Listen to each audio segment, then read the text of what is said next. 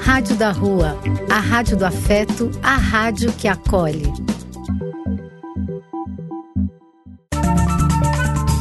Apoio: Casa de Vó, Banho para Geral e Instituto de Políticas Relacionais.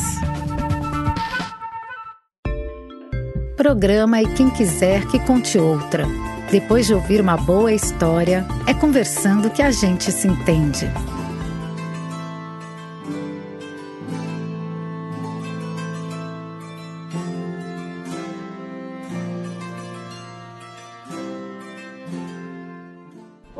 Pessoal! Mais uma vez aqui na nossa contação de histórias com o nosso programa E Quem Quiser que Conte Outra, na Rádio da Rua a nossa rádio da cidadania, da espiritualidade e da magia. Como sempre, eu, Carmen, que adora contar e ouvir histórias, venho aqui com minha amiga Ruth. Diga aí, Ru. Oi, Carmen, tudo bem com você? Pronta para mais uma contação de histórias? Hoje a gente tem uma Sim. novidade, né? Sim, isso mesmo, isso mesmo uma novidade que eu achei muito, muito especial. Uhum. Você se lembra da Evelyn, que fez um pedido para nós há um, umas semanas atrás? Sim, lembro sim. Lembra o tema que ela estava interessada e pediu história a respeito? Sim, ela estava interessada em bullying, não é isso? Uhum, isso mesmo. E você sabe que a Evelyn comentou que ela ouve o nosso programa junto com o marido dela, o uhum. Moacir. Que legal. Ela falou que ele também gosta de ouvir. Uhum. E outro dia falou para ela que ele, ele gostaria de fazer uma sugestão, mas ele não sabia muito bem o que sugerir. Uhum. Porque ele andava muito preocupado, era com essa crise hídrica, com essa falta de água. E, mas ele não sabia se isso era um tema legal, a preocupação dele com o meio ambiente. Quando ela me falou, eu disse para ela que ele tinha trazido um tema muito rico para nós. Você não acha, Rô? Sem dúvida, um, um tema bastante rico. Na, no primeiro momento, quando você sugeriu que a gente dedicasse um episódio à água, eu fiquei pensando, mas nossa, o que, que será que a gente pode falar a respeito da água? Tem tanta coisa, né? O que, que a gente poderia escolher? Qual seria o enfoque? Que história contar? E aí eh, eu comecei a pesquisar alguma coisa, né? E no final eu fico pensando quase que para variar um episódio vai ser pouco. Água é algo muito importante, né? Com certeza. É um tema muito, muito rico. Exato. E a gente até pensou em fazer uma contação diferente, né? Uhum. Vamos, vamos esperar até que o Moacir goste né, do, do programa dele, digamos assim. Sim. É, a gente pensou em escolher quatro histórias de tradições culturais diferentes, uhum. que de uma forma ou outra envolvem a presença do elemento água. Sim. A gente vai contando e vai conversando. Uhum. Vamos, vamos sim. Vamos começar com a primeira história que eu vou contar. E que história vai ser essa? Pode dar uma geral? Vai ser uma história, é uma da uma dos itãs sobre a criação do mundo, como foi formada a água. É mais ou menos. Legal. Então, então se é um Itã, vamos nos dirigindo para a África. Sem dúvida. Continente africano. Uhum. Né? Vamos lá. Vamos.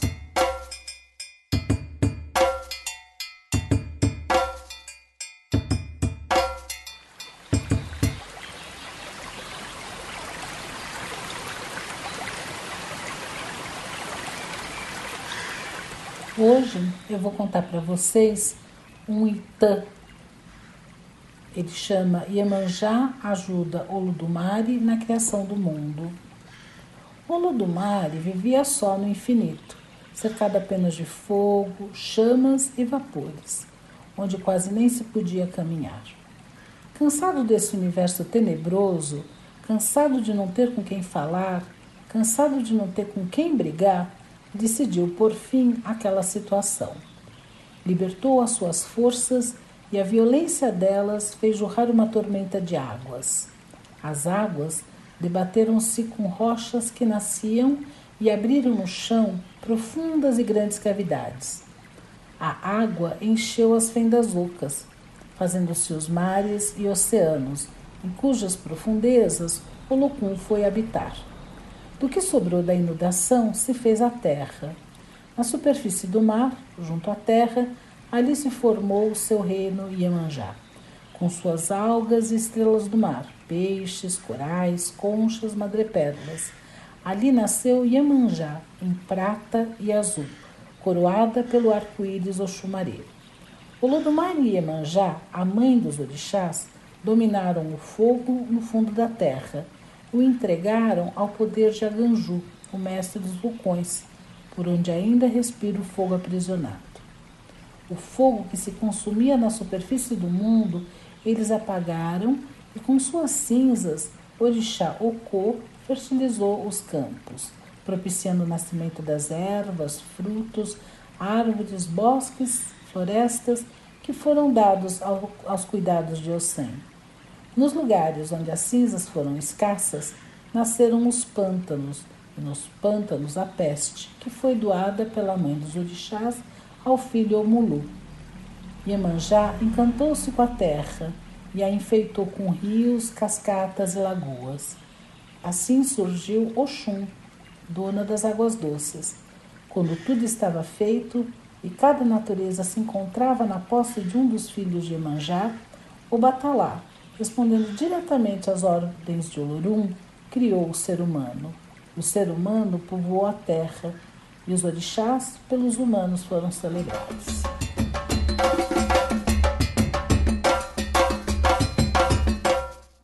Gostou da história, Cá? Muito interessante, muito interessante.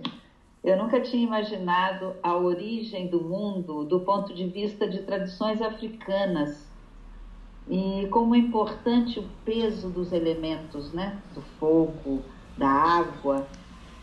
Eu gostei bastante. Sem dúvida. E o que se trouxe para mim de uma maneira mais geral é que se a gente pensar, o primeiro uso, né, uh, da água é um uso religioso. Todas as religiões uh, no seu ritual envolvem a água, né? No cristianismo, por exemplo, se usa, é se usa é a água para fazer o batismo, né? Sim, que é a primeira cerimônia religiosa da vida do católico. Uhum. É, logo depois que ele nasce, ele vai ser batizado. E aí você usa água. Isso mesmo. Uhum. No islamismo também. Todas as mesquitas elas têm uma fonte de água para você poder se limpar. Se limpar em todos os sentidos, né? Não só fisicamente, mas também espiritualmente. No judaísmo também se usa água, né? Uh, uma coisa que é obrigatória para os judeus, é uma prescrição, é a lavagem das mãos antes e depois das refeições. Um, um, outro uso que é bem interessante da água no judaísmo é o banho, o banho ritualístico, né? Ah, que é feito num lugar na sinagoga especialmente construído para isso. Chama em hebraico é mikvah, se for em íris é mikve, né? É, é como se fosse assim uma pequena piscina e, é, e ela é, se enche com uma água corrente, às vezes uma água que veio da montanha, uma água mais pura e tudo mais. E você faz esse. Primeiro você toma o banho, ele não é um banho de limpeza, ele é um banho de purificação, né? Você toma o seu banho, corta a unha, tira a cutícula, se depila, faz tudo que você precisa. E só muito limpo, muito higienizado, você entra na mikvah para tomar o banho de purificação, né? Quando Mas, uh, uh, uh, como assim? As pessoas vão tomar um banho na sinagoga ou é simplesmente naquele dia X a pessoa vai à sinagoga, em casa ela já cortou a unha, já se depilou, já se arrumou toda, vai e lá ela vai simplesmente entrar no. Não, ela chega lá, ela, ela, ela pode vir de casa toda depilada, toda preparada, ela chega lá, ela toma banho. Limpa, ela entra na mikvah. Só depois de ter tomado um banho, porque é, é o banho de purificação.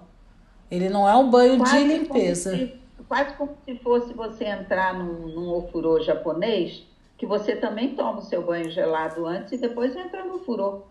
Uhum, sim. Então você entra no furô para relaxar. Na, no banho aí de purificação, você vai fazer uma passagem pela água, você não vai ficar sentada lá relaxando, né?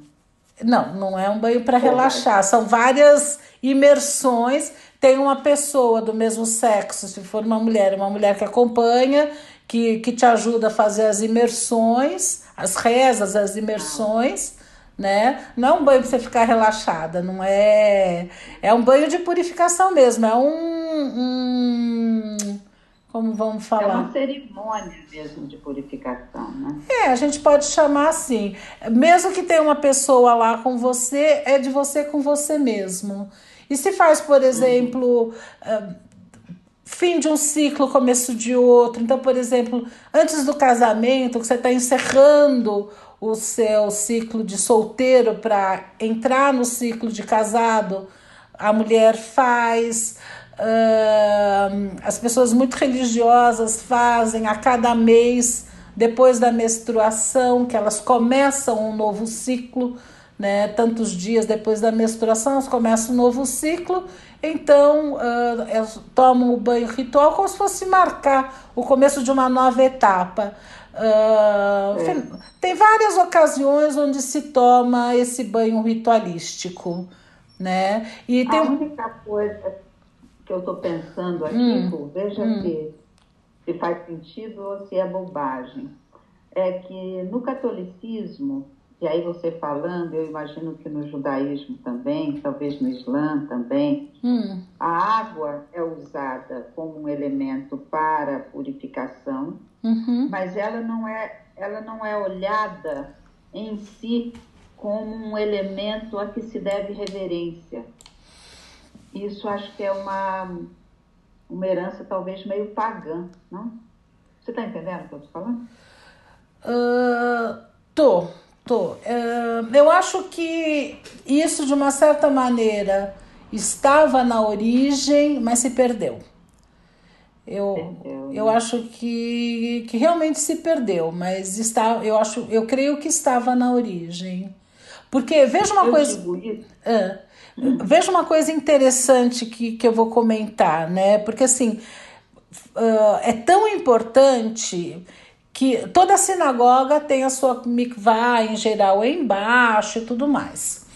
Uh, a sinagoga de Recife, que é a sinagoga mais antiga no Brasil, ela foi descoberta. Eu não sei exatamente como que funciona, mas a, não sei quando você vê escavação, sempre é embaixo, né? Nunca ninguém escava no alto, lógico.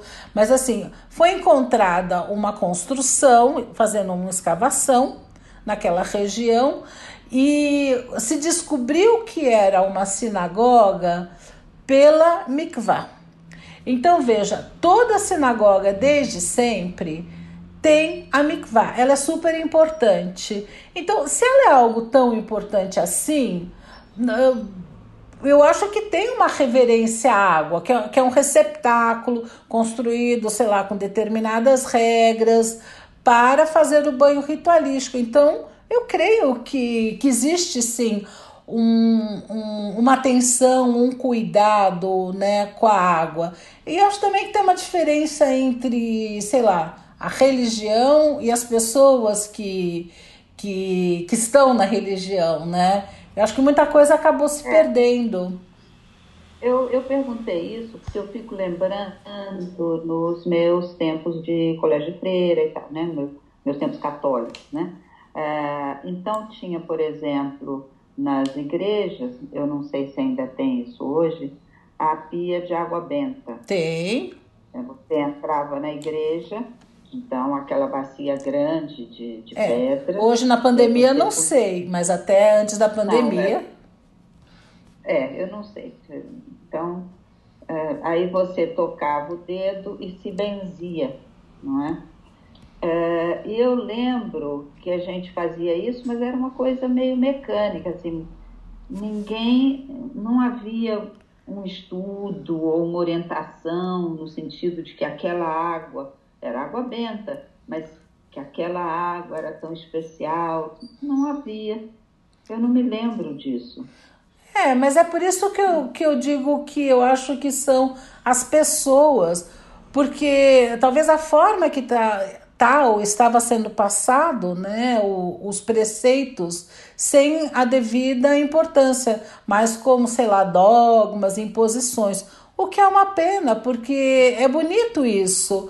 Por exemplo, o espiritismo, que eu tenho um pouquinho de contato, né? Eles fazem a fluidificação da água, uh, ou seja, magnetiza a água com energias puras e ela ajuda no equilíbrio do corpo físico e espiritual de quem toma essa água. Quer dizer, eles fazem de uma maneira tão linda que torna aquela jarra de água em água especial e você passa a ter Sim. cuidado com isso, né? Mas é, eu acho Fala. Talvez eu tenha forte essa, essa impressão, porque gostando muito de história, né? Várias vezes eu li que o, o cristianismo, uma das marcas registradas do cristianismo, foi que ele dessacralizou a natureza. Né? Hum. Tanto, por exemplo, que uma das maneiras que os, os romanos usavam para matar os cristãos eram pregando na cruz. Né? Era uma forma de você cortar as árvores e tal. Nas religiões pagãs, as árvores são sagradas, a natureza é sagrada. Uhum. E parece que isso, à medida que as religiões mais formais foram chegando, isso foi se perdendo. Né? É. Então, hoje a gente está aqui falando de água, lembrando de mitos de criação e tal. A água vem como um elemento quase como uma divindade em si, né? Como Sem um dúvida. ser reverenciado. Sem dúvida. Hum. De alguma forma se perdeu. Eu não sei se por responsabilidade, sei lá, de, de religião, ou se o ser humano se perdeu um pouco nesse caminho, eu não sei. Uh, e, e, falando nisso, né, das reverências que se faz à água, eu terminaria contando que nas religiões afro, Oh, não existe o axé né, sem, sem a água. Um, um, do, um dos elementos fundamentais para que ocorra o ritual é a água, né?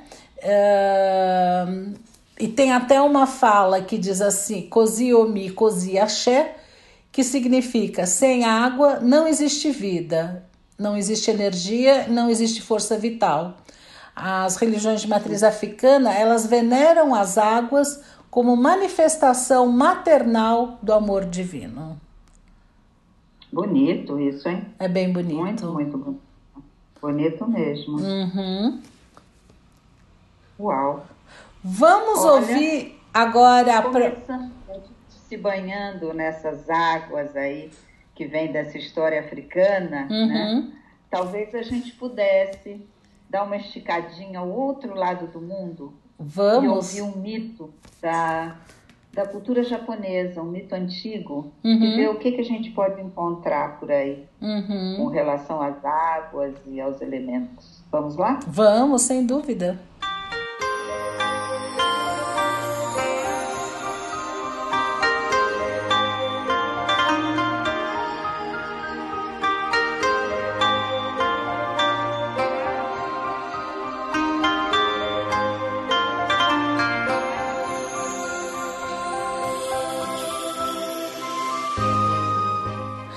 Jin, o grande dragão da água e do mar, é um dragão lendário, a divindade titular do mar na mitologia japonesa. Esse dragão simboliza todo o poder do oceano e é capaz de se transformar em outras formas, inclusive em forma humana. Ryujin vive em seu palácio nas profundezas do mar, que, segundo a antiga antologia japonesa, compilada no século VIII, é uma nobre identificação que tem muitos andares. É toda construída de coral vermelho e branco e guardada por serpentes e dragões e cheia de tesouros, especialmente as joias da maré. Nesse castelo temos as joias preciosas Kanju e Manju, que controlam o fluxo e o refluxo das águas dos mares. No lado norte do palácio há uma sala de inverno, onde a neve cai o tempo todo. No lado leste fica o salão da primavera, onde as borboletas visitam as flores de cerejeira, enquanto o roxinol canta. No lado sul do palácio é o salão de verão, onde os grilos piam na noite quente. Finalmente, no lado ocidental, está o salão de outono, em que as árvores brilham em cores reluzentes. Para um ser humano, um dia nesse reino é como cem anos na terra. Ryujin controla toda e qualquer criatura que nade no mar, inclusive os homens, e pode mover as águas do oceano como desejar. Suas mensagens são entregues por um monstro marinho, por vezes semelhante a um crocodilo, outras vezes semelhante a um dragão, mas que costuma se apresentar aos homens em forma de ondas violentas. Ryujin tem uma filha, Otohime. A princesa se apaixonou e se casou com um ser humano, um príncipe. Dizem as lendas que o primeiro imperador do Japão é neto dessa princesa. Assim, Ryujin é considerado um dos antepassados da dinastia imperial japonesa. O país do sol nascente, que reverencia Amaterasu, a deusa do sol, na realidade tem as suas raízes nas profundezas das águas.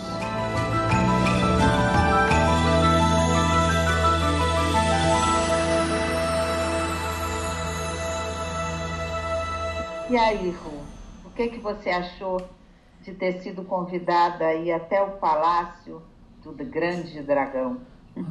Olha, quando eu me deparo com essas histórias japonesas, eu fico maravilhada, porque é, eu acho de uma riqueza, uma forma tão diferente de ver uh, as divindades, o ser humano, a natureza.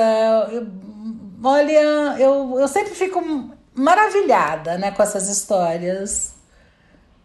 Você sabe que eu não conhecia. Quando eu encontrei essa lenda, e é uma lenda que faz parte daqueles livros antigos que falam das, dos primórdios né, da, do Japão, uhum. é, eu achei maravilhosa a descrição do palácio do dragão, uhum. no fundo das águas, uhum. não é? Nesse palácio você tem espaço para as quatro estações, descritas de uma forma tão bonita, né? Uhum. E aí o que mais me impressionou, até mais do que as quatro estações, foi saber que neste palácio cheio de riquezas, as riquezas mais preciosas eram as joias da maré.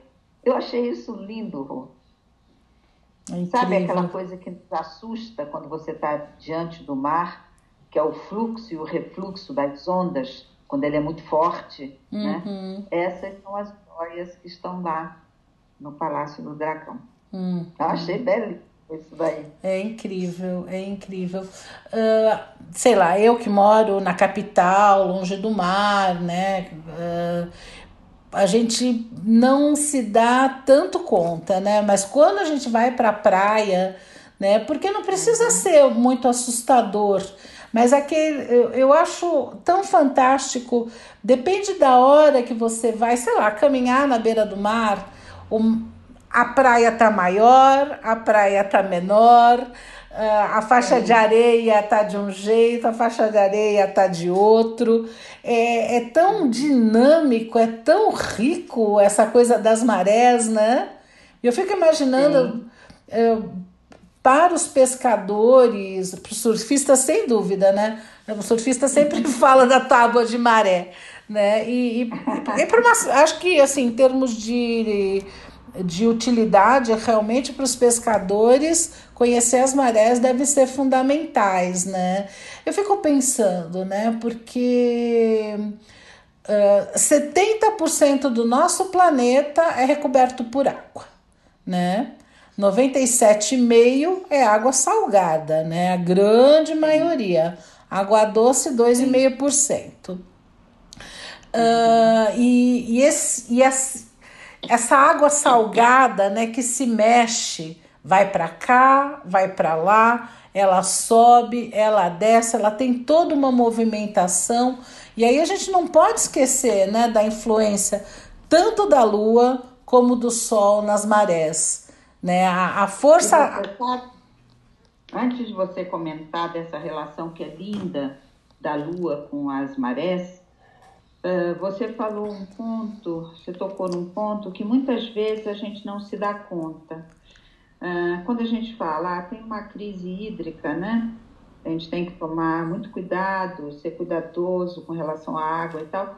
As pessoas vão pensar, poxa, mas o nosso planeta é até um planeta azul e ele é azul de água. Né? Uhum. Quando você olha, ele devia chamar planeta água e não planeta Terra. É verdade. Só que uhum. 97,5% desta água é salgada. É, água salgada. Uhum. é uma água que, se você não, não faz todo um trabalho para dessalinizar, ela não serve para o ser humano, em termos de uhum. manutenção de vida. Não é? Uhum. Então, resta 2,5% de água doce, que é a água da qual nós dependemos. Só que essa água doce, esses 2,5%, desse total, apenas 0,26% está disponível para nós. Uhum. Está em forma de gelo, de neve permanente, está em águas subterrâneas profundas. Então, na realidade, além da água doce estar presente no planeta num percentual pequeno, uhum. o que nós temos é um percentual menor ainda. Uhum. Então, eu acho que é, é bom a gente ter isso claro, né? Sem dúvida, eu acho importante ter isso claro, né? Porque. Uh... É um bem muitíssimo e raro. Uhum. Raro. Né? Uhum. E aí você quer falar dessa coisa linda da lua e das marés, Ru. É, pois é, mas agora eu fiquei quase com vontade de falar mais de, dessa água, né? Mudamos o assunto. É, um, é, você trouxe esse assunto e eu acho importantíssimo a gente falar sobre ele, né? Porque sabe aqueles terrários que muita gente tem em casa, que é um ambiente uhum. fechado, um, onde tem plantas, onde tem terra, onde tem musgo, onde tem um pouco de água, onde tem é um pouco de água, tem ar e tudo mais, e aquilo é fechado. É um sistema que se basta, ou seja, a, você bota um pouquinho de água que é suficiente para para uh, hidratar aquele pedaço e a, a, a terra absorve, vai para as plantas, vai, vai, é, vai para vai o estado de vapor, depois precipita de novo e assim vai. É um sistema perfeito. Se ele estiver bem equilibrado, aquilo pode durar muito, muito tempo com uma manutenção muito pequena, né? Em tese, a água do planeta também poderia estar desta maneira, né? Se houvesse um equilíbrio, a gente poderia manter as nossas reservas hídricas para sempre né? Então acho importante a gente conversar sobre o que está acontecendo, por que que, uhum. por que que está ameaçado tudo isso, né? Você falou algo muito importante aí, né? se houvesse equilíbrio, Uhum. a gente poderia manter essa, essa reserva de água doce para sempre. Eh, esse equilíbrio é que está prejudicado, Exato. não existe, né? Uhum. E o que que vem acontecendo? Ah, eu andei olhando e alguns estudiosos das águas eles sinalizam três coisas para a gente ter em mente para se preocupar com relação à pouca água doce que tem no planeta. Uhum. Primeiro, o consumo de alma está aumentando, o consumo de água está aumentando. Uhum. A, a população do planeta está aumentando, demandando cada vez mais água. Então, a gente tem um gasto de água muito maior do que o movimento lento da, da reposição natural. Uhum. Né? Outra coisa, as reservas, boa parte delas, elas estão sendo poluídas. Isso é seríssimo. Elas estão sendo poluídas, seja em função da produção industrial, com as tintas, com os produtos e tal, seja com os agrotóxicos. Uhum. Então, mesmo os grandes aquíferos, Uhum. muitos deles, boa parte de suas águas poluídas. Uhum. E o terceiro ponto que eles alertam é essas reservas de água doce, elas não se repõem. Uhum. Elas poderiam ser mantidas, mas elas não têm como ser repostas. Uhum. Então, se você polui uma parte delas, babau, adeus. Uhum. A quantidade de água disponível daquele aquífero já diminuiu. Uhum. Então, aí Então, tem, é uma tem, tem duas coisas aí que a gente pode considerar, né? Porque às vezes a gente pensa, ah, 70% do planeta Terra é água. Ah, imagine, eu jogo no mar não vai acontecer nada. Só que sim, acontece, né? A, a capacidade de lidar com toda a poluição que nós seres humanos estamos gerando é, é uma certa capacidade, né? Não é o mar não consegue lidar, os oceanos não conseguem lidar com uma quantidade enorme de poluição. Né? Então uhum. é importante a gente pensar na nossa responsabilidade, né? Sim. Outra coisa que eu acho que eu achei interessante, né, já que a gente entrou nesse assunto, uh, eu tinha ouvido falar que a cultura de algodão é uma cultura que exige muita água, né? Consome muita água. Exato. Mas não é que ela consome muita água apenas para plantar o, o, o algodoeiro. O, na realidade, o que acontece, uh, um dado aí que, que a gente encontrou, é que para produzir uma mera camiseta de algodão, precisa de 2.700 litros de água. A gente, a gente não faz. Que? A gente não faz ideia. Não, a gente não faz ideia. Que imagina, é tão fácil. Ah, tô precisando de uma camiseta nova, essa já tá meio desbeiçada. Ah, vou lá comprar, tão fácil, né? Vai na loja e compra uma nova camiseta. Qual o problema? Camiseta de algodão, algo simples, baratinho, né? Não tô fazendo nenhuma extravagância. A gente, como a gente não tem ideia do processo todo, né? A vida que a gente leva hoje, a gente ah, vai lá na loja e compra. A gente esquece que tem todo um processo produtivo e a gente esquece o que custa, né, para o planeta comprar uma mera camiseta de algodão. E veja, Ru, essa, esse número que você trouxe, né? Do quanto se gasta de água, 2.700 litros, não é? Uhum. Eu estava vendo que é o equivalente ao consumo de uma pessoa durante três anos. Uau! Para beber ou para tudo? Não, nem sei, eu nem quis entrar nos detalhes. assim, é cada ser humano consome em três anos 2.700 litros de água. Uhum. Eu até presumo que seja para beber, para manter a vida. Não, Não eu... nem considerando o banho, entendeu? Não, eu acho que é não. Uma, é uma loucura. Eu acho que, que é para outras coisas também, né? Mas o, o, o que eu considerei interessante trazer, trazer esse número para lembrar que as coisas, como no, no, no, nosso planeta as coisas são todas absolutamente interligadas, né? Uma coisa que acontece aqui, a tua aquisição de uma mera camiseta nova de algodão, implica ali. Né? É, é importante a gente chamar isso e tem outros aspectos, né? Você estava falando, por exemplo, com o, a, a produção de carne, não é? A FAO, que é uma parte da, da Organização das Nações Unidas, que é voltada para a alimentação, para as questões de alimentação e de agricultura, é, eles é, comentam que eles têm até um lema, qual que eu não sabia. O lema é Fiat Panis, traduzindo do latim, haja pão. Uhum. A preocupação com a alimentação no planeta, né? Uhum. E eles dizem que a principal atividade que acontece no planeta que é a principal responsável pelo uso da água é a atividade agropecuária. Uhum. O maior consumo de água vem pela atividade agropecuária.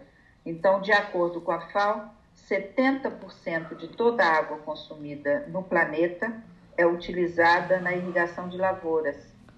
E no Brasil, esse número se eleva para 72% porque o Brasil é um país com forte produção nesse setor. Uhum. Né? Depois desse setor agrícola, e aqui vem as lavouras e vem a, a, a criação de animais também, né?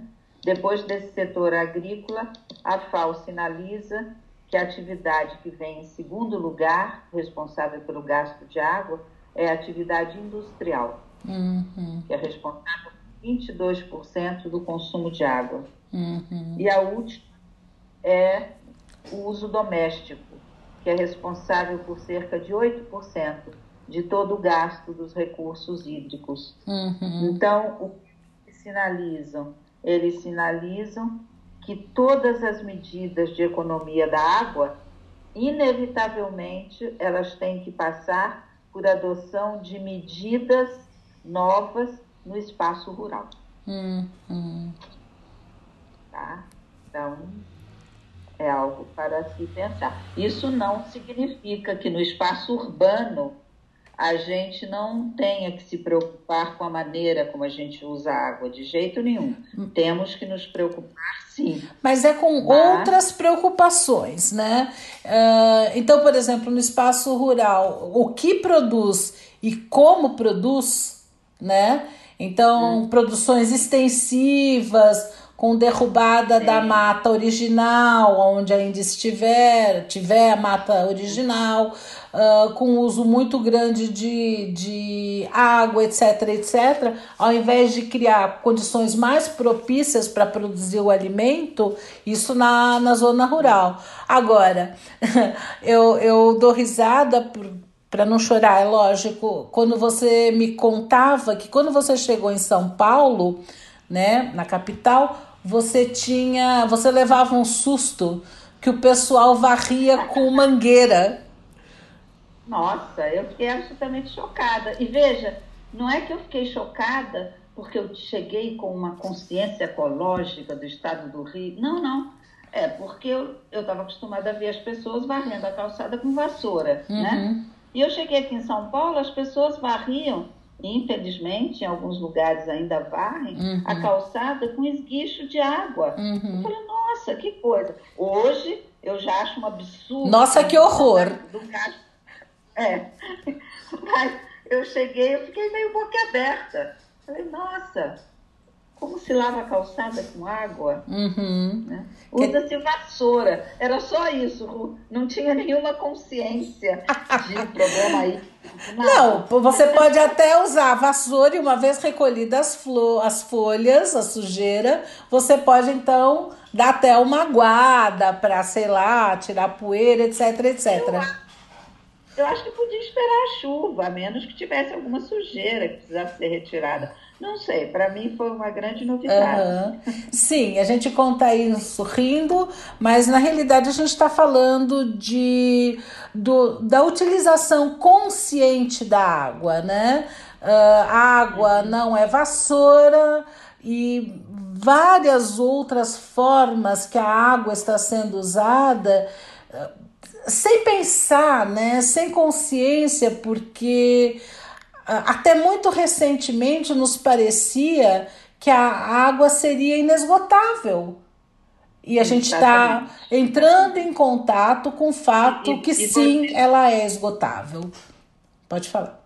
E você sabe, Ru, que eu estava comentando né, os, os, as atividades poluentes e tal, né? E, mas tem também uma sugestão da própria FAO de atividades que teriam o um movimento oposto, que nos ajudariam a, a, a preservar um pouco mais sim, água. Sim. Uma delas é a água de reuso. Uhum. água de reuso, quando as pessoas começam a sugerir, é, terminou de lavar a roupa, a, a água da máquina de lavar, que já vem com sabão e tal, ela pode ser jogada de repente ali na parte do quintal que você vai lavar uhum. e, e, reutilizar. Ou na é? privada, é? né? Na privada, reutilizar a água. E aí, quando eu li isso, eu lembrei que uma das, das últimas vezes, eu acho que eu fui a Nova York, você me falou do zoológico do Bronx. Uhum. Não sei se você vai lembrar. Lembro. Você, você tinha lido que era um um zoológico que estava tendo uma pegada nova, né? É, eu conheço acha... alguém que trabalhou lá. Ah, que tem gente que acha que nem deveria mais ter zoológico e tal, mas que o, o zoológico do Bronx estava tendo uma pegada diferente e tal. Então eu fui.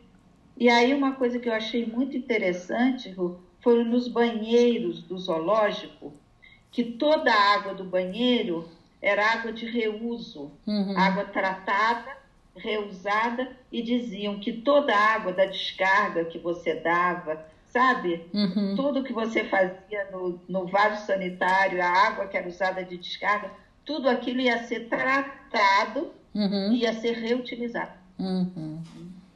Uma preocupação assim ecológica muito grande, eu achei muito interessante. Bem interessante mesmo, né? E a outra questão com relação à água é, é a poluição, né? Que a gente começou a falar, eu acho que a gente poderia um pouco mais. Desde por exemplo, desde, por exemplo, alguns sistemas produtivos, eles são muito poluentes. Ainda tem muita fábrica que joga uh, o dejeto no rio nos rios.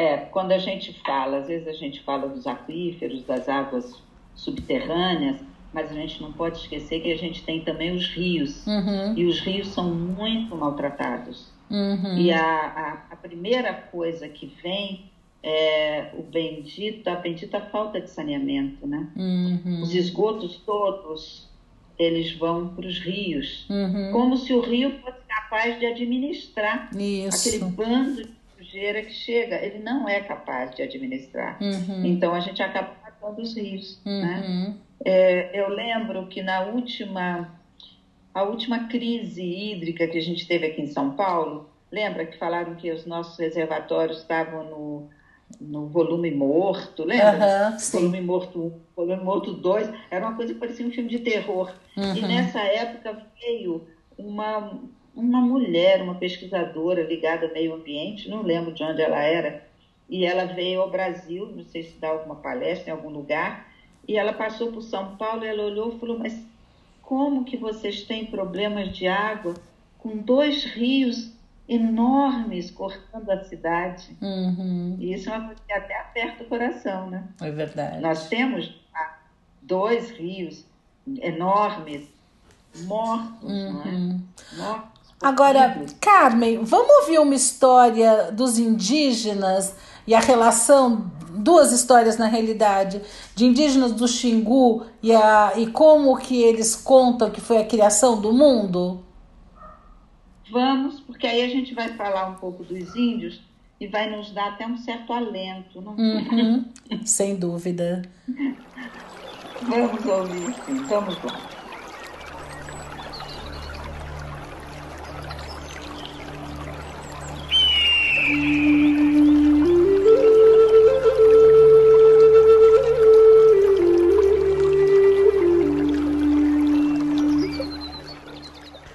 Você sabia que os indígenas brasileiros ele, eles têm algumas explicações sobre o surgimento da água? Eu vou contar para vocês duas delas. Uma delas é do povo Cuicuro, que vive no Parque Indígena do Xingu, no Mato Grosso. Vamos lá. Antigamente não existia água no mundo. Havia somente um homem chamado Sagacagagu que tinha seis cabeças de água. O deus Taudi foi procurar esse homem, pois dizia que ele vivia muito melhor que todos os outros seres. Taudi foi procurar o dono da água, até que chegou na aldeia onde Sagakagu morava. O dono da água falou: Taudi, você chegou? Eu cheguei. O que você quer comigo? Eu venho atrás do senhor para lhe pedir pelo menos uma cabacinha de água. Senhor Taldi, eu tenho água aqui, mas não é boa para tomar banho. Eu tenho água salgada e água doce. O dono da água não queria mostrar a água para Taldi. Taldi já havia percebido que ele não queria lhe dar a água. No dia seguinte, o deus Taldi quebrou todas as cabaças de água que estavam penduradas na casa do dono da água. Então apareceu o mar, que tem água salgada, os igarapés, os lagos, os rios e as lagoas. A água se espalhou pelo Brasil e pelo mundo inteiro, e foi assim a origem da água no Brasil. Quem trouxe a água para nós foi o deus Taudi. Essa é uma versão de um indígena chamado CP Cuicuro. Temos outra versão também. Nessa, a água surgiu pela tartaruga há muitos anos atrás. Os antigos tomavam água do cipó, cortavam todos os dias sem parar e eles bebiam com a família. Os homens e as mulheres enchiam a cuia grande com a água do cipó no mato e traziam para casa. Os antigos foram caçar longe e na volta encontraram a tartaruga no mato. Ela estava no barranco alto. Eles perguntaram para a tartaruga: você sabe fazer água? E ela respondeu: Eu sei, eu sei fazer água. Aí ela começou a cavar o chão, porque a tartaruga tinha um casco duro e afiado. A tartaruga enorme falava na língua dos antigos, na mesma língua. Ela foi cavando um buraco até encontrar água. A tartaruga foi cavando e aumentando a água bem rápido. Eles voltaram do mato e chegaram, e eles contaram para as pessoas que a tartaruga fez surgir a água que eles acreditaram. Logo pararam de beber a água do cipó. Eles ficaram contentes porque a tartaruga fez os rios. Tartaruga é que deu origem à água.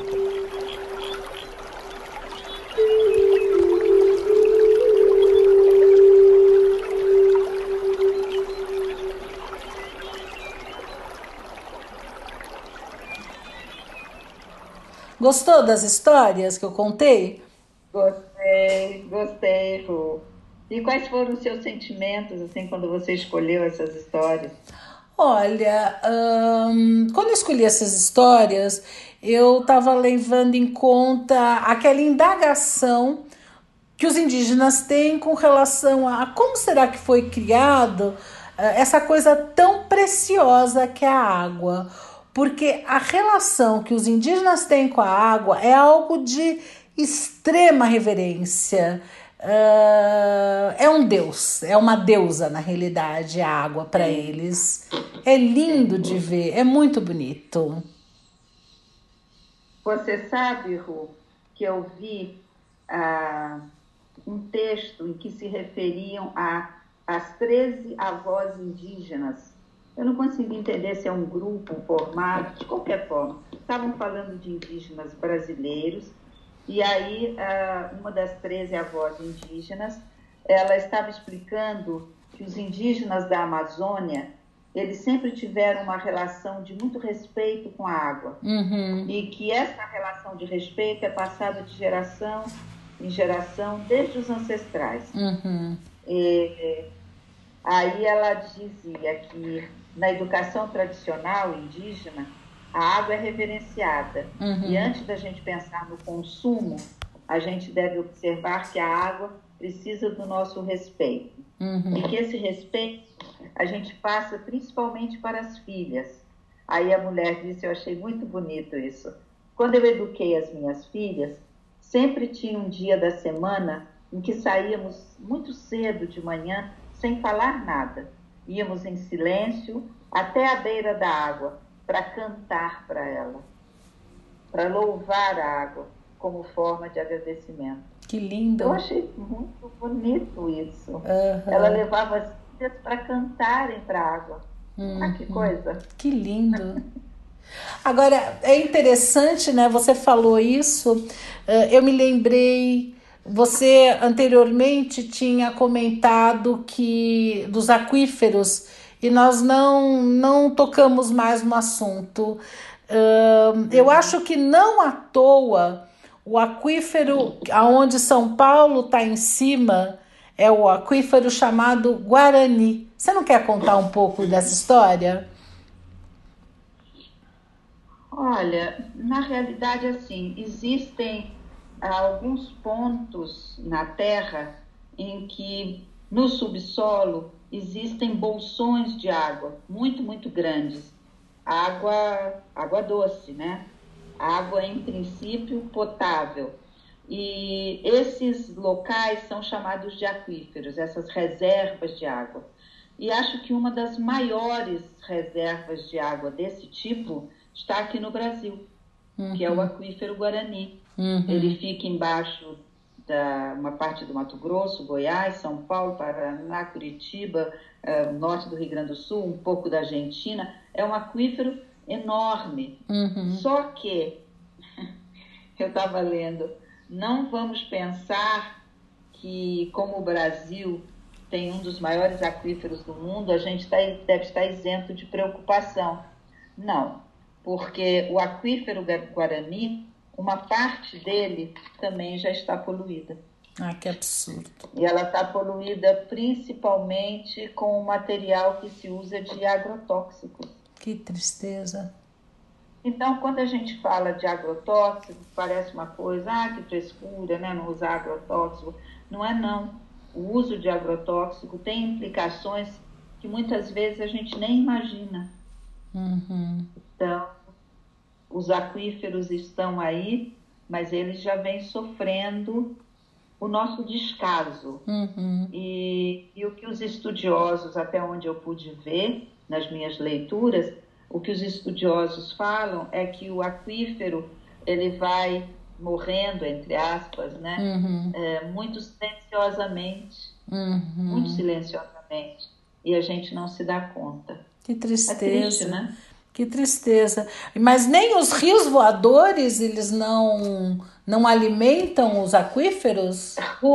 Eu sei que você é apaixonada pelos rios voadores. Sim, acho o máximo.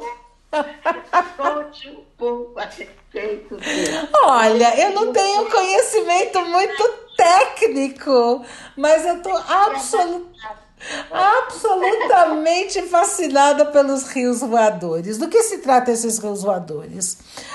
Na flor...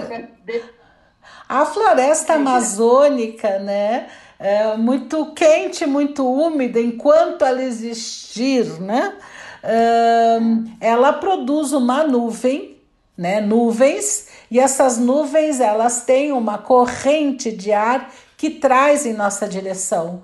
Ou seja, aqui em São Paulo, a chuva que a gente recebe e que, uh, que traz água para nós, ela vem da Amazônia. Por isso que é chamado de rio voador. É como se fosse um rio que vem voando. Um rio que vem voando. E tem a ver com a evaporação de água da floresta amazônica. Sim. A água vai evaporando, as gotículas vão se fixando uhum. em, em, nuvens, uhum. os ventos vão trazendo. Então percebe, você tem aí, você tem a floresta, tem a evaporação da água que tem na floresta, uhum. você tem nuvens que se formam, você tem ventos uhum. que vêm daqui de lá. Então é como se o planeta inteiro se juntasse né? Uhum. Pra, nessa dança de formar um rio, Sim. que é como se fosse um rio que vem voando. É linda a imagem aqui para o Sudeste. Sem dúvida. Né?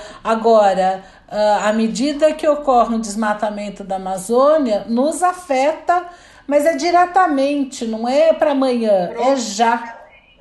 Profundamente.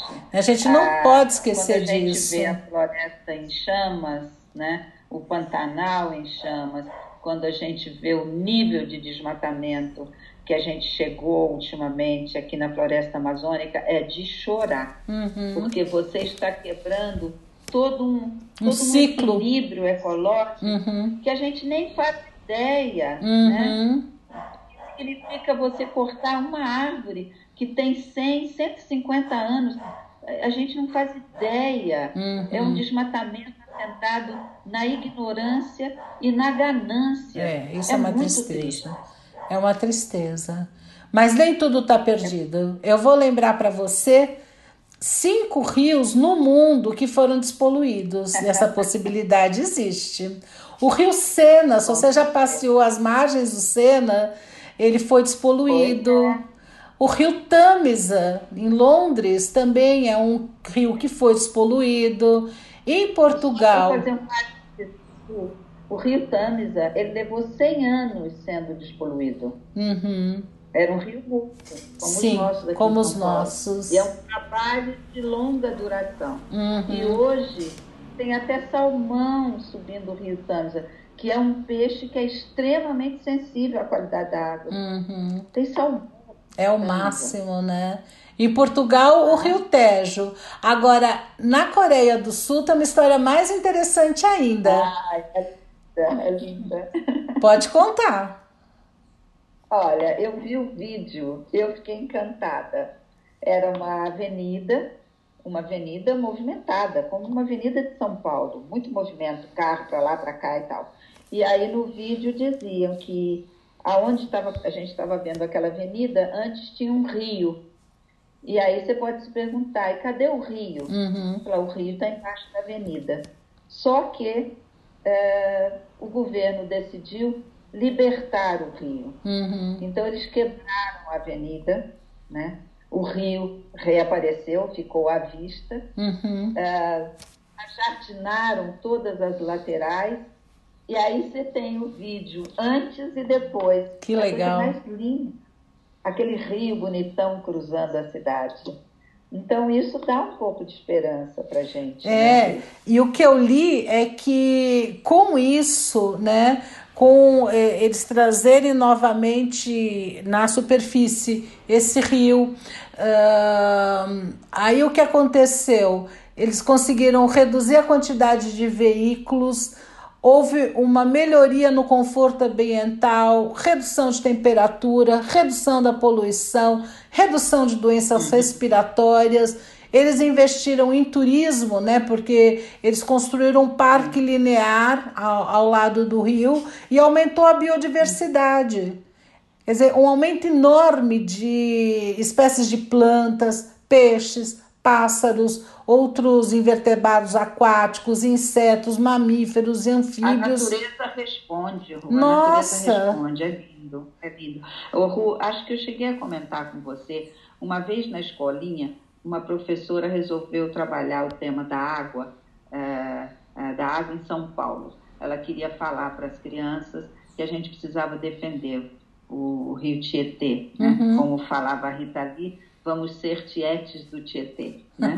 e aí eu achei que seria interessante a gente pegar o mapa hídrico uhum. da cidade de São Paulo. Uhum. Eu liguei lá na Sabesp e me mandaram. Uhum. Ru, eu fiquei pasma. O mapa hídrico da cidade de São Paulo é azul. Uhum. É azul.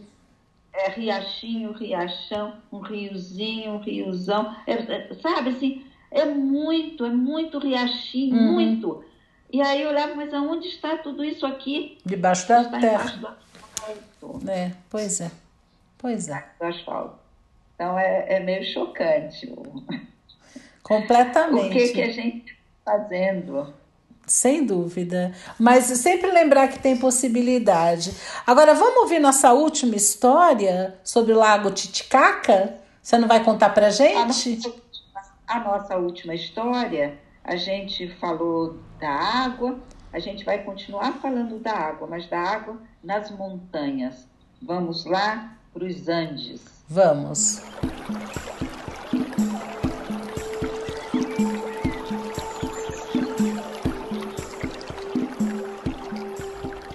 Segundo os Incas, o Criador Supremo do mundo era Viracocha. Ele criou os homens a partir do barro e os colocou em cavernas, de onde eles saíram para o mundo exterior. Ele também criou o sol, a lua e as estrelas. Para os homens, desde o início, a divindade mais importante era Inti, o deus do sol com quem eles mantinham uma estreita relação de reverência e adoração. Em tempos remotos, uma comunidade vivia feliz em um vale dos Andes. Nada faltava para esses homens que não conheciam a morte, o ódio e a ambição. Os deuses das montanhas, denominados Apus, os protegiam com apenas uma condição Ninguém podia subir os montes onde ardia o fogo sagrado. Um dia, espíritos malignos resolveram semear a discórdia e desafiaram os habitantes a alcançar o alto das montanhas como prova de coragem. Os homens, na sua ingenuidade e ambição, começaram a competir na subida das montanhas. Os apos contrariados com a desobediência, soltaram os milhares de pumas que viviam em cavernas e eles acabaram exterminando toda a população. Diante dessa chacina, Inti, o deus do sol, chorou por 40 dias, lamentando a perda de seus queridos adoradores. E chorou tanto e tanto que suas lágrimas inundaram o vale formando um grande lago. Um homem e uma mulher que haviam sobrevivido aos pumas e haviam sobrevivido às águas torrenciais que vieram dos prantos de Inti, perceberam que quando as águas caíram, as lágrimas transformaram os pumas em estátuas de pedra e formaram aquele lindo e maravilhoso lago com várias tonalidades de azul. Olharam para ele e lhe deram o nome de Titicaca, que em Quechua, a língua dos Incas, significa o Lago dos Pumas de Pedra. Foi das profundezas deste lago que emergiram os filhos de Inti, Manco Capac e Mamaoclo Inti deu a seus filhos um cajado de ouro e disse: Vão testando o solo de toda toda essa planície e todas essas montanhas peruanas. Onde o cajado afundar, a terra será fértil, e ali deve ser o centro do meu novo reino. Os filhos seguiram as instruções e, quando perceberam que o cajado afundou na terra, eles deram a este local o nome de Cusco, que significa o umbigo do mundo. Ali, eles sentiram que seria o centro da grande civilização inca. A maravilhosa civilização inca que dominou as planícies e as montanhas, principalmente peruanas, durante centenas de anos, surgiu assim, encravada nas montanhas, adorando o sol, mas enraizada profundamente nas, nas águas azuis do lago Titicaca.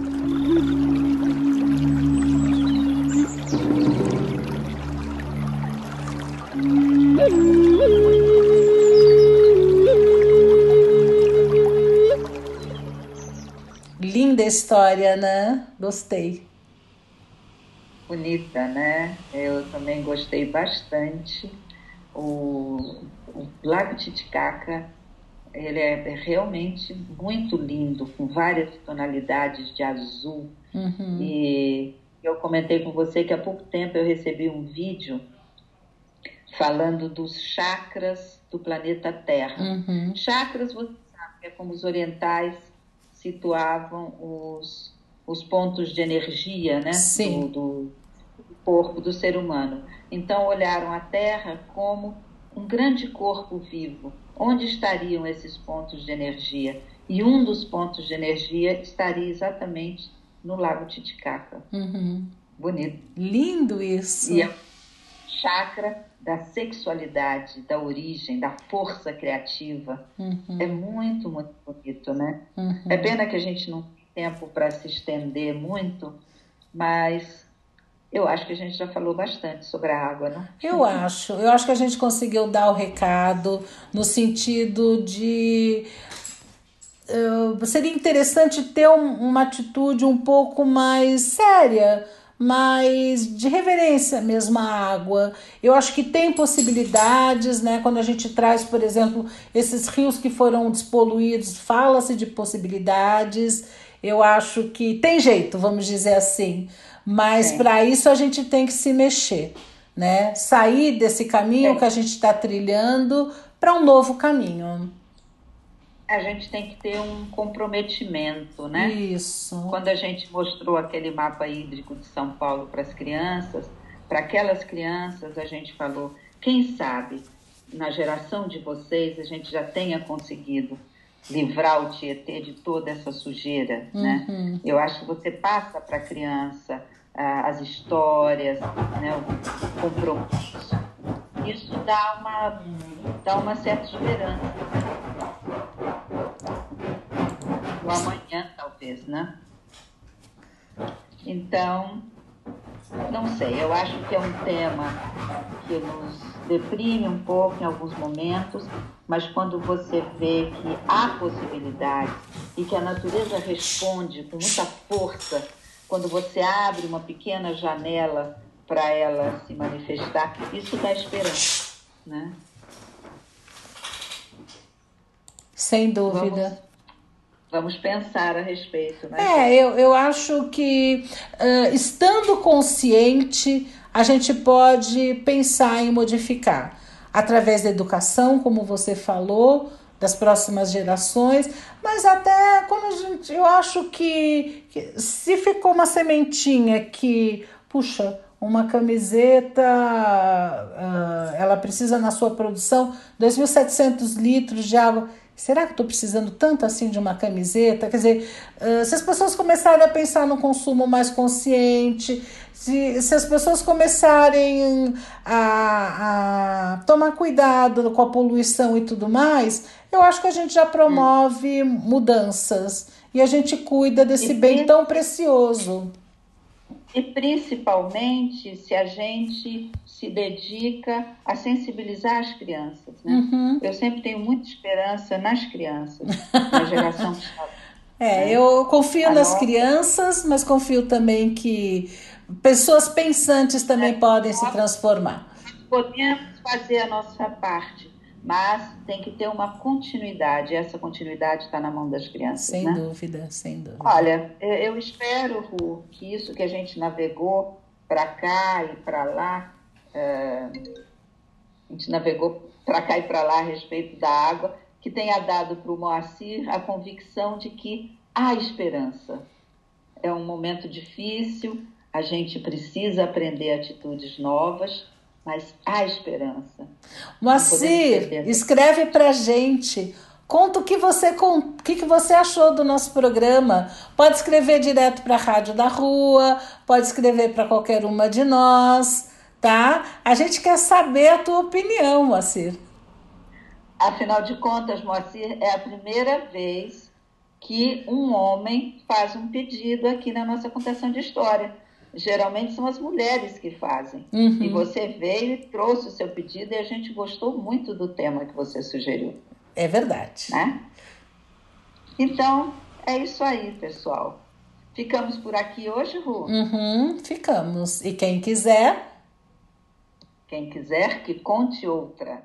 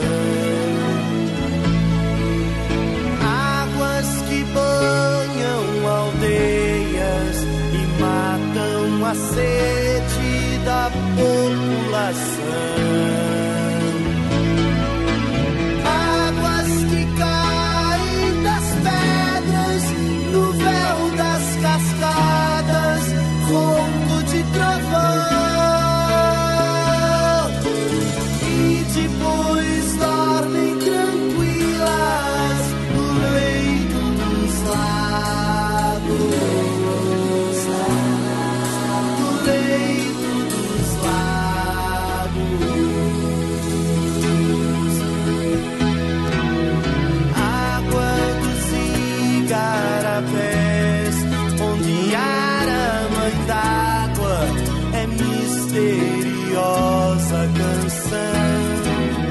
Água que o sol evapora, pro céu vai embora, virá nuvens de algum